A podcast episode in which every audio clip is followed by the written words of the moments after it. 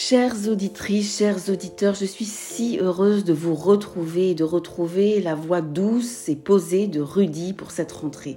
C'est une bonne rentrée pour les Ashkénazes, puisque depuis plus de deux mois maintenant, nous savons que le pire est à venir et que l'absence d'horizon nous est offerte. Pouvoir d'achat en baisse, pas de chauffage pour cet hiver, essence hors de prix, inflation des produits essentiels. Et puis nous avons connu cet été les incendies, la perte de Sampé, et de Daniel Lévy.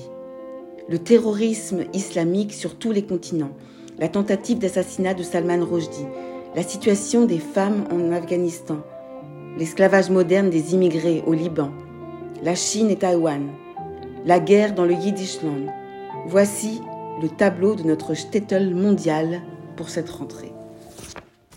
Alors, en réponse, certains tentent de trouver des solutions, des propositions, qui ressemble parfois au cours d'analyse politique de Raymond DeVos. Parlons de la situation. Est-ce en remettant toujours pour demain la catastrophe que nous pourrions avoir le jour même que nous l'éviterons? Du verbe éviter et non l'éviter.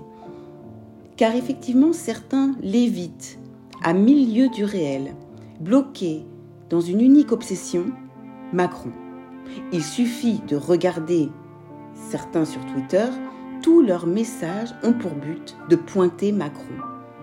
Nous sommes à deux doigts d'une attaque nucléaire, mais ils se gargarisent de leur haine, finalement, du chef d'État.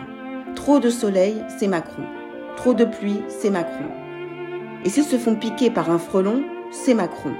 À se demander si le président ne serait pas, au fond, leur seule raison de vivre. Bref, chacun ses plans, mon grand-père disait en bon français Aber Mensch tragt und Gott lacht. L'homme planifie et Dieu rit.